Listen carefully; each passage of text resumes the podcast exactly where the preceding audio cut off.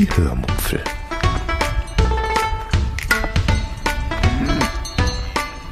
Aus dem Tagebuch einer Allgäuerin.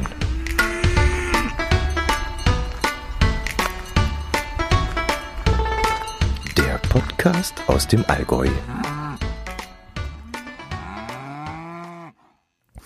Hallo und herzlich willkommen zur 335. Episode der Hörmupfel.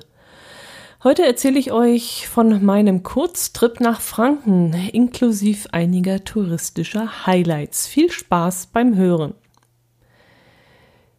Wie ein paar von euch vielleicht schon durch meinen Minicamperin-Podcast mitbekommen hat, haben, ähm, war ich nach unserem Urlaub im Harz noch einmal ein paar Tage mit dem Minicamper unterwegs. Wie es mir beim ersten Mal mit dem Fahrzeug gegangen ist, könnt ihr euch dort in der Episode 7 anhören. Hier möchte ich euch vor allem ausführlich von den Sehenswürdigkeiten erzählen, die ich dort besucht habe. Als feststand, dass ich Richtung Franken fahren würde, suchte ich auf Google Maps nach ein paar Highlights der Region. Und obwohl ich schon öfters dort in der Gegend war, wurden mir eine ganze Menge interessante Punkte angezeigt, die ich noch nicht kannte. Unter anderem zeigte mir Google Maps den Skywalk Pottenstein an und von dem hatte ich definitiv noch nichts gehört. Kein Wunder, denn so alt ist der noch gar nicht. Er wurde 2018 errichtet und wir waren, lasst mich lügen, Ostern wie lange ist das her?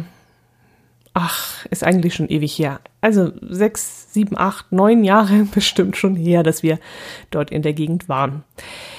Jedenfalls gab es damals den Skywalk und das Ganze drumherum noch nicht. Ich kam gegen ca. 10.30 Uhr morgens dort an. Ich war im Allgäu um Viertel vor sieben losgefahren und es war da noch herrlich leer. Vor dem Parkplatz las ich dann auf einem großen Plakat, dass der Eintritt nur mit eigenem Pkw möglich sei. Und dieser Ausdruck hat mich im ersten Moment ziemlich irritiert. Aber nach ein bisschen Nachdenken kam ich natürlich drauf, denn der Skywalk-Betreiber, der will natürlich dadurch die Anzahl der Besucher regeln. Er hatte dazu einige seiner Parkplatzflächen mit Flatterband abgesperrt, so dass dann nur noch eine bestimmte Anzahl an Pkw auf das Gelände auffahren konnten. Und Fahrradfahrer und Fußgänger waren laut Plakat nicht willkommen. Ob man sich hätte trotzdem irgendwie reinmogeln können, das weiß ich nicht. Ich stellte dann mein Auto ab und orientierte mich dann erst einmal, was von Anfang an gar nicht so ganz einfach war, weil wegen dem bösen C diverse Laufwege vorgegeben waren und an jeder Ecke die Schilder mit diesen Hygienevorschriften hingen. Und bei jedem Schild, an dem ich vorbeikam, blieb ich dann erstmal stehen und wollte dann gucken, ob das neue Informationen für mich sind, die ich beachten muss, oder ob es eben wieder nur diese Hygienevorschriften sind, die ich eben drei, vier, fünf Meter davor schon gelesen hatte. Dann war es auch gar nicht so einfach, den, den Pfeilen und Linien und diesen Sperrbändern zu folgen. Denn aufgrund der Größe des Geländes und vor allem der Verwinkelung des Ganzen gab es nämlich davon ganz viele. Dann hatte ich es aber irgendwann zur Kasse geschafft und konnte meine 5 Euro für eine Stunde auf dem Skywalk bezahlen. Es gibt dort noch andere Attraktionen, die man extra zahlen muss, so zum Beispiel zwei verschiedene Sommerrodelbahnen und ähm, noch so ein Ding, das es auch auf Rummeln oder auf Fre in Freizeitparks gibt. Da sitzt man dann in so einem Bügelsitz ähm, über die Schulter, über die Brust dann so, so Bügel und man sitzt dann unter einer Schienenstrecke. Und dann fährt man die Schiene entlang und die Beine baumeln dann frei in der Luft. Ich habe dann zwei Jungs äh, dabei beobachtet, vielleicht so 30 Sekunden lang oder so, ähm, bevor sie dann aus meinem Blickfeld verschwunden sind. Und ich muss sagen, bis dahin sah das Ganze recht unspektakulär aus. Ich weiß jetzt natürlich nicht, ob es dann hinterher noch schneller wurde oder ob es sich an irgendeiner Stelle dann überschlagen hat. Da soweit konnte ich nicht gucken. Oh, aber das, die ersten 30 Sekunden, die ich da sehen konnte, die waren jetzt nicht besonders spektakulär. Für mich wäre es gerade das Richtige gewesen, aber für zwei so Jungs, ich denke mal, da fehlt es doch einiges an Action. Die beiden Sommerrodelbahnen, die gefielen mir da schon besser. Es gab eine gemütliche, die in so einer Art Mini-Bobbahn-Fahrstrecke fuhr und eine andere Sommerrodelbahn, die auf Schienen etwas flotter unterwegs war. Beide schlängelten sich so ein bisschen durchs dickichte äh, oder dichte Grün. Ähm, da waren ganz viele Büsche und Bäume und wahnsinnig viel Natur und die Schienen gingen eben mitten da durch. Was die Fahrt gekostet hat, das weiß ich nicht. Ich habe mich nicht erkundigt, hat mich in dem Moment auch nicht interessiert. Ich bin nämlich schnurstracks zum Skywalk gegangen, bevor es dann voller werden sollte. Dazu musste ich dann eine Treppe hinaufsteigen. Als ich dann oben war, musste ich durch ein Drehkreuz gehen. Und dann konnte ich auf dieser Ebene ein wenig weiter spazieren und kam dann an irgendwelche Informationstafeln über Greifvögel und über Fledermäuse äh, vorbei und wie die sich fortbewegen und ähm, ja, solche Sachen halt so Informationen. Dann gab es noch ein paar Stationen, wo man über ein Seil balancieren konnte oder irgendwelche andere Geschicklichkeitssachen machen konnte. In luftiger Höhe ist das sicherlich ein kleiner Kick. Für mich eher nichts. Ja, und irgendwann ging es dann einen geraden, circa 130 Meter langen Steg hinaus eine Art Brücke, nur dass eben auf der anderen Seite kein Ende zu sehen ist. Also diese, dieser Steg ragte so ins Tal hinein. Ich ging dann auch dort hinaus und schaute dann rechts und links hinunter, wo man die beiden Sommerrodelbahnen, also diese äh, Schienen da sehen konnte und wo man auch das gesamte Gelände dieses, dieses kleinen Freizeitparks sehen konnte. Und ich schaute dann noch ein bisschen in die Ferne und in das Tal hinein und hinüber zum Ort Pottenstein wo wir ja, wie gesagt, schon vor ein paar Jahren mal mit unseren dänischen Freunden übernachtet hatten. Und auf einer Seite war dann noch ein hässliches Industriegebiet zu sehen, was jetzt so gar nicht in dieses Bild gepasst hat. Das fand ich ein bisschen, ja, deplatziert. Ja, und wenn der Wind dann etwas zunahm und wenn ein paar Besucher auf dem Skywalk liefen, dann wackelte die Konstruktion auch ein wenig, aber nicht so schlimm, als dass ich Höhenangst oder etwas ähnliches bekommen hätte. Die Geländer waren auch so hoch, dass ich mich sicher fühlte und der Boden, tja, der war sowieso irgendwie doof. Also das war so ein engmaschiges Gitter, durch das man kaum hindurch schauen konnte.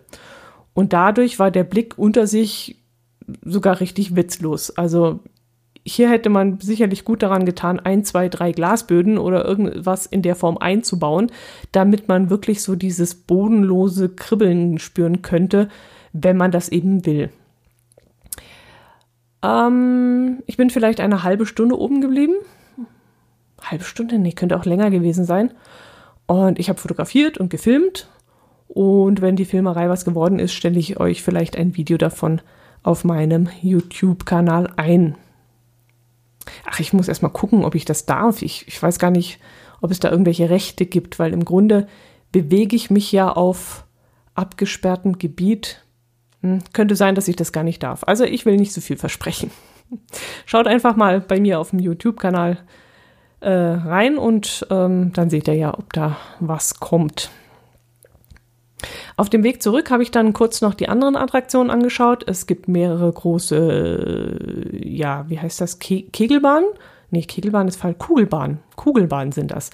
Hm, da können Kinder dann an einem Automaten oder Erwachsene, wenn die daran Spaß haben, an einem Automaten äh, Holzkugeln, so vielleicht so, oh, wie groß werden die sein? Ich habe das jetzt nur aus der Entfernung gesehen. Ja, vielleicht so Tennisball groß, würde ich jetzt mal sagen. Können Sie solche Holzkugeln aus diesem Automaten ziehen und damit eben ähm, diese Kugelbahn äh, benutzen. Ich überlege gerade, ja, das wird auch etwas gekostet haben, denke ich. Dann gibt es noch ein paar Trampoline. Ob die etwas kosten, weiß ich nicht, gehe aber auch stark davon aus. Dann gibt es noch ein Wasserbecken, auf dem man mit so großen Ringen mit Elektroantrieb rumfahren kann. Also das sind dann so kreisförmige, äh, runde ähm, Boote. Da sitzt man dann alleine oder zu zweit drin. Und das wird auch etwas kosten, denke ich. Das war auch der Hauptkritikpunkt auf Google Maps, dass man alles extra bezahlen muss. Ja, das kann man so oder so sehen. Ich fand es in dem Moment ganz gut, dass ich nicht 15 oder 20 Euro bezahlen musste und dann nur den Skywalk äh, genutzt habe. Und wer den Skywalk und eine Sommerrodelbahnfahrt machen möchte, der kann dann auch ein vergünstigtes Kombi-Ticket kaufen. Und ja, es gibt halt Vor- und Nachteile. Und je nachdem, wie die persönliche Situation ist, kann das gut oder schlecht sein, ob man ein Gesamtpaket kaufen kann oder eben alles einzeln bezahlen muss. Ich bin dann nach einer Dreiviertelstunde Stunde wieder aufgebrochen, nachdem ich noch kurz unter höchsten Hygiene- und Verhaltensvorschriften auf der Toilette war. Also das war nach dem Urlaub im Harz ein richtiger Schock für mich, ja, im, im Harz, da hat es eigentlich keinen geschissen, ob da äh, Corona ist oder Hygienevorschriften oder sonst irgendwas. Und äh, so auf die Art, äh, Corona gibt es nur in den anders, anderen Bundesländern, aber nicht bei uns. Und jetzt kam ich eben dorthin und hatte so die höchsten Sicherheitsvorkehrungen. Versteht mich nicht falsch, ich finde das gut, ist eine super Sache. Ich unterstütze das auch. Wenn ich andere schützen kann, ist das gut. Aber es war schon eine gewaltige Umstellung. Mein nächstes Ausflugsziel hieß dann Ludwigshöhle. Die war nicht weit weg vom Skywalk entfernt, vielleicht so 10, 12 Kilometer oder so. Die Höhle liegt nur 100 Meter von einem Parkplatz an der Bundesstraße entfernt und kostet keinen Eintritt. Sie besteht aus mehreren sehr großen Räumen, die man auch ohne Taschenlampe betreten kann. Die Öffnung zur Straße hin ist nämlich so groß, dass genug Tageslicht hineinfällt. Man muss sich nur ein wenig mit den Augen an die Dunkelheit gewöhnen, aber das ist auch kein Problem, da wartet man einfach ein paar Minuten. Mir hat die Höhle echt sehr gut gefallen und ich überlege gerade, ob das das Highlight meines ersten Tages war. Ja, ich glaube schon. Also ich glaube, das war das Highlight. Obwohl mir der anschließende Spaziergang dann auch sehr gut gefallen hat. Ich bin nämlich dann noch zur gegenüberliegenden Seite marschiert. Dort gibt es die Sophienhöhle. Diese kostet aber, soviel ich weiß, Eintritt und kann nur im Rahmen einer Führung besichtigt werden. Das habe ich aber nicht gemacht. Äh, ich habe schon so viele Höhlen gesehen und irgendwann bleiben sie einem einfach nicht mehr im Gedächtnis. Als wir damals mit unseren dänischen Freunden in Pottenstein waren, haben wir diese Bärenhöhle besichtigt. Und an Einzelheiten kann ich mich ehrlich gesagt gar nicht mehr erinnern. Ich weiß nur noch, dass sie mir gefallen hat, aber Details wüsste ich jetzt nicht mehr. Ich müsste jetzt auch das Fotoalbum rausholen und danach schauen. Jedenfalls bin ich dann an der Sophienhöhle vorbeigelaufen und Richtung Burg Rabenstein. Dort sollte es, laut Wegweiser, eine Burgschenke geben. Und das klang wirklich sehr vielversprechend. Es war herrliches Wetter und ich konnte mir vorstellen, dass es dort bestimmt auch einen Biergarten gibt. Und dort wollte ich dann Mittagessen. Auf dem Weg dorthin kam ich dann an einem Bereich vorbei, wo offensichtlich Greifvögel untergebracht waren. Es soll dort nämlich auch eine Greifvogelschau geben. In der Burgschenke musste ich dann sehr strenge Hygienemaßnahmen über mich ergehen lassen, bevor ich dann an meinen Tisch im Biergarten geführt wurde. Und das war dann so ein großer, ja, so ein Biergartentisch, so ein 8er, 10er Tisch. Und da saß ich dann ganz allein. Also wie gesagt, ich finde das alles super mit den Hygienevorschriften, aber es war schon eine gigantische Umstellung. Ähm, ich habe mich dann gewundert, dass ich auf der Speisekarte dann einige vegetarische Gerichte gesehen habe, was es mir dann ultra leicht gemacht hat, auch eines auszusuchen. Ich hatte mir zwar vorgenommen, sowieso vegetarisch zu essen, aber so richtig habe ich nicht daran geglaubt, dass ich auch etwas finden würde in so einer typisch fränkischen, urigen Burgschenke. Aber es standen dann erstaunlich viele vegetarische Speisen darauf und so entschied ich mich dann für einen Salat mit Kartoffeltaschen. Dazu gab es dann noch ein 0,5er Malzbier und das Ganze für 13,90 Euro. Da konnte man nichts sagen. Der Salat war okay, ein bisschen zu blattlastig, aber ähm, mit einem super Dressing und schon sehr gut. Nach dem Essen bin ich dann noch zur Burg selbst gelaufen. Die kann man, glaube ich, auch besichtigen, wenn ich mich richtig erinnere. Oder gibt es dort nur dieses Restaurant? Ich habe eine Speisekarte an der, am Eingangsbereich gesehen für ein sehr elegantes Restaurant. Und ich dachte auch etwas gelesen zu haben, dass man da eine Führung mitmachen kann, bin mir jetzt aber nicht sicher. Da es dort einen Rundweg gibt, der zur Sophienhöhle zurückführt, habe ich den dann genommen und bin dann auf der anderen Seite wieder zum Auto zurückgelaufen. Dieser Weg war dann auch richtig toll. Also, ja, wie soll ich ihn beschreiben? Er war total verwunschen, ein wenig eingewachsen, aber nicht ungepflegt. Und überall gab es hübsche Felsformationen. Und die Pfade, die gingen ganz schmal über Stock und Stein und durch Felsen hindurch. Und es hat richtig Spaß gemacht, dort entlang zu laufen. Das war ein, auch ein richtiges Highlight.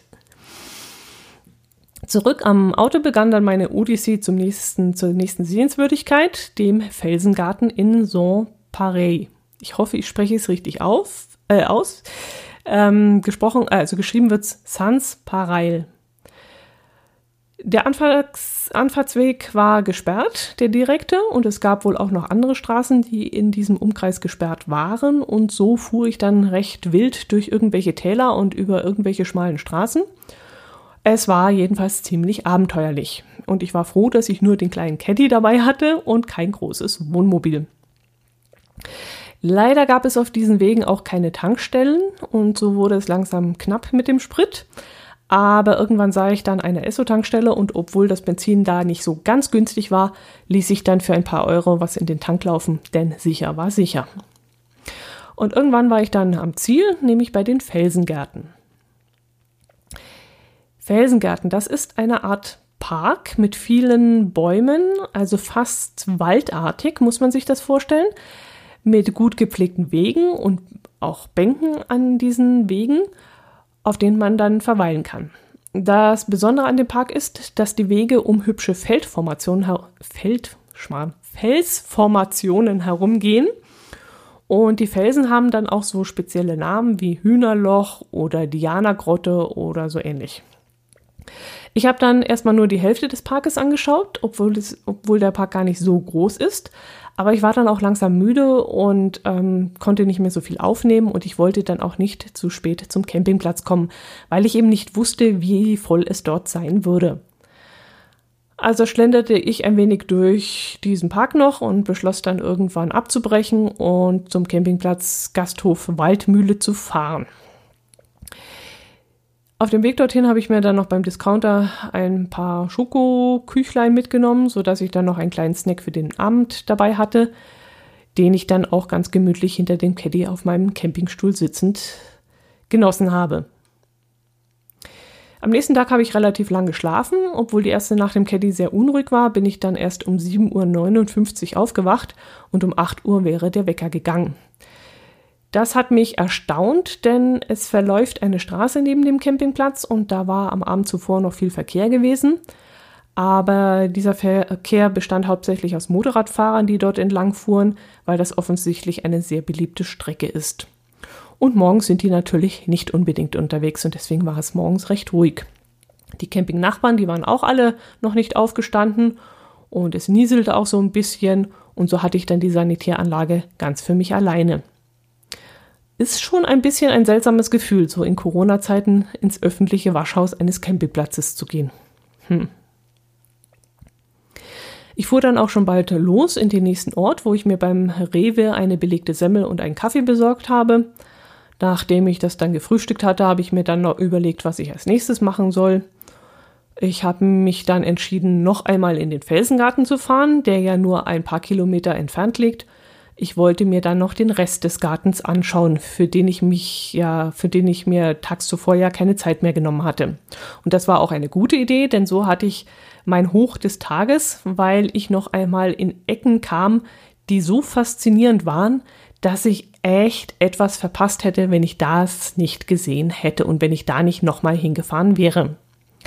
Eine Fels Felsformation, habe ich jetzt so ein Problem mit dem Wort.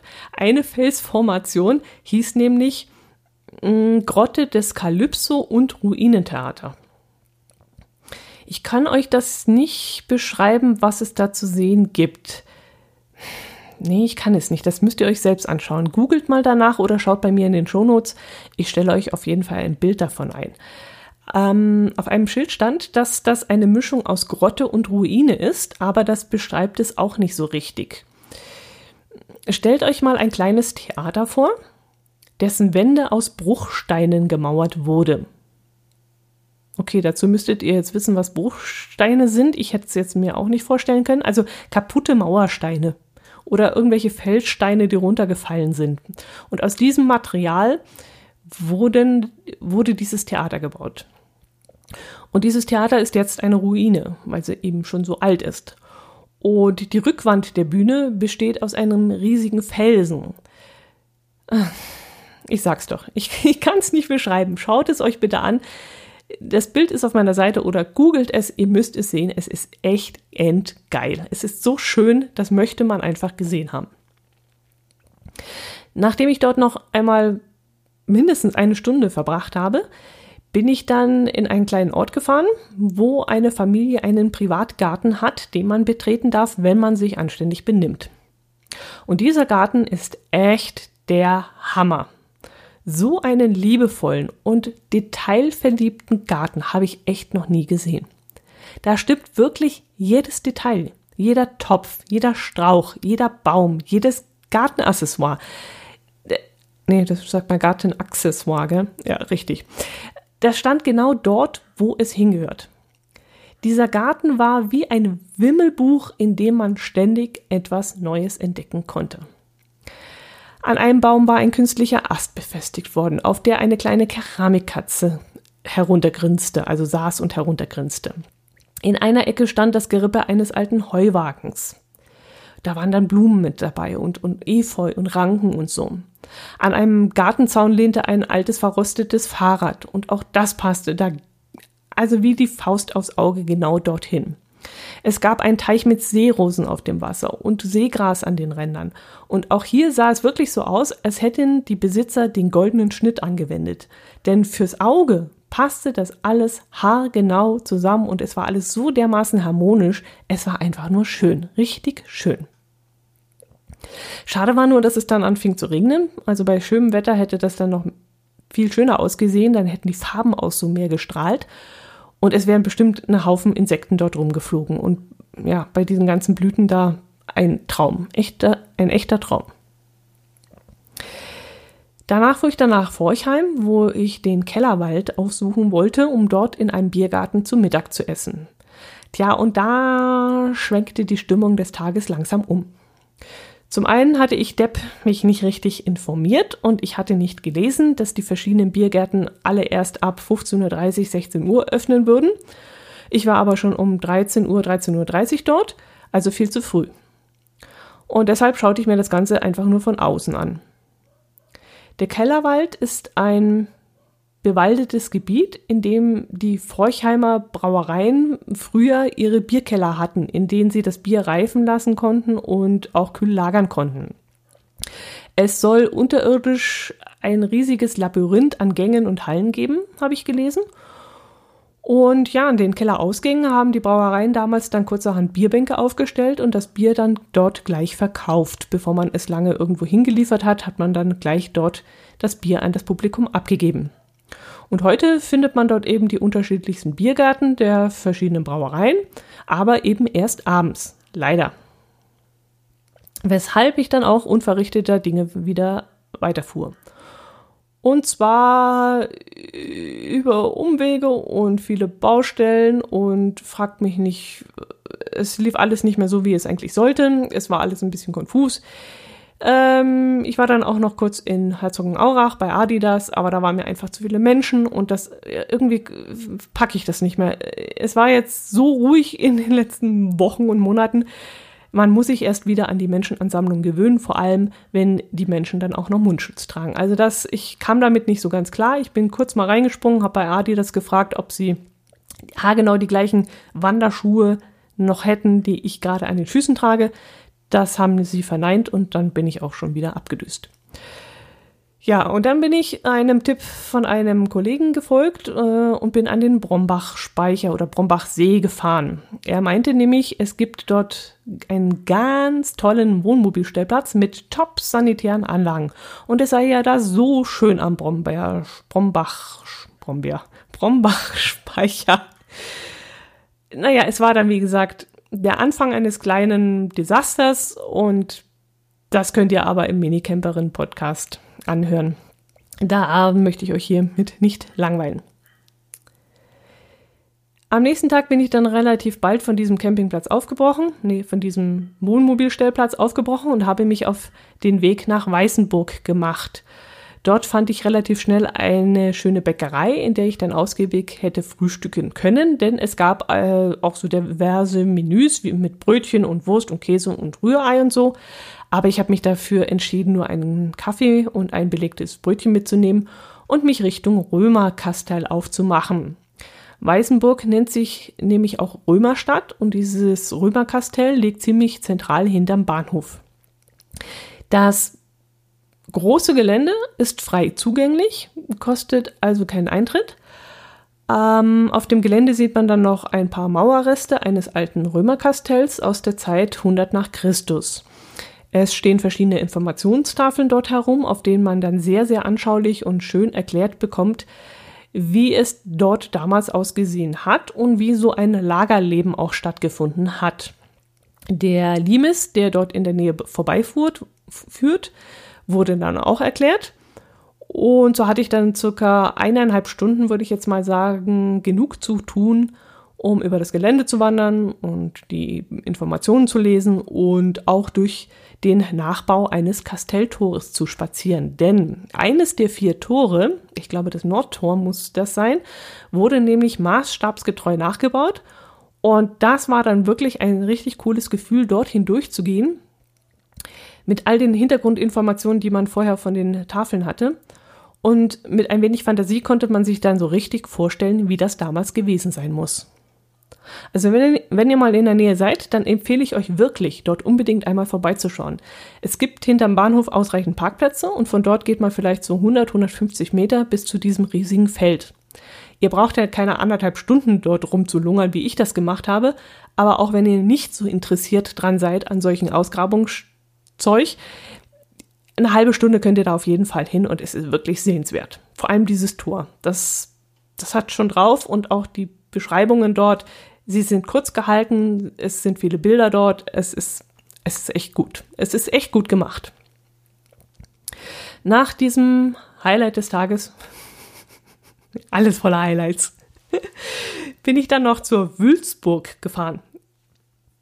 Fragt mich nicht, ich habe hundertmal gelesen Würzburg bis ich dann mal genauer hingeschaut habe und Wülzburg gelesen habe. Dieses ungefähr so sechs Kilometer von, vom Weißenburger Zentrum entfernt. Ähm, oh, jetzt habe ich euch unterschlagen, dass ich auch noch in der Altstadt spazieren gegangen bin. Ja, aber ist zwar schön, aber da war ich auch nach einer halben Stunde, glaube ich, durch. Gut, also ich bin zu dieser Wülzburg gefahren.